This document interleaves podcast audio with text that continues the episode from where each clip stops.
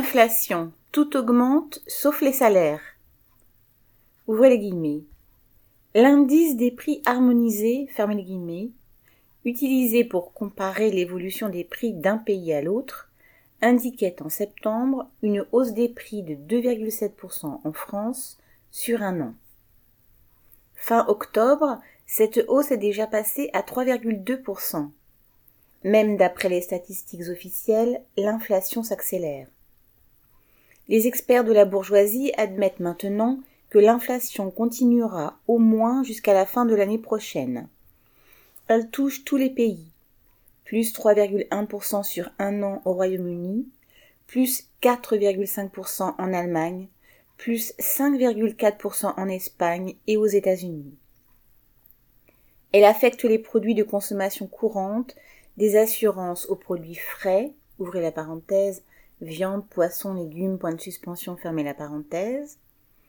Le, prix des matières premières aussi a explosé au cours des derniers mois, ouvrez la parenthèse. PVC, acier, bois, cuivre, point de suspension, fermez la parenthèse.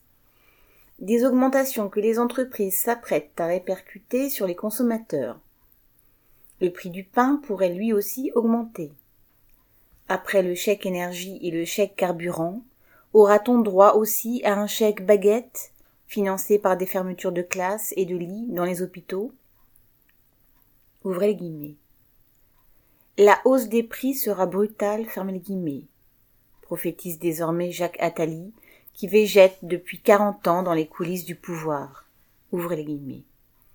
La poussée d'inflation sera plus longue que prévu, fermez les guillemets. Ouvrez les guillemets. Elle pourrait réduire le pouvoir d'achat, fermez les renchérit Christine Lagarde, présidente de la Banque centrale européenne. tous de prétendre que, s'il est normal que le patronat défende ses bénéfices en augmentant ses prix de vente, le monde du travail devrait être le seul à ne pas exiger d'augmentation, au motif, point de suspension, que cela pourrait provoquer de l'inflation. Dans les circonstances actuelles, il faut oser. Ce ne sont pas les travailleurs qui font gonfler les prix. Ils n'ont aucune responsabilité dans le chaos qui règne dans l'économie capitaliste. Ils n'ont pas à accepter d'en faire les frais. L'exigence de la hausse générale des salaires, des pensions, des allocations et de leur indexation sur le coût de la vie est totalement légitime.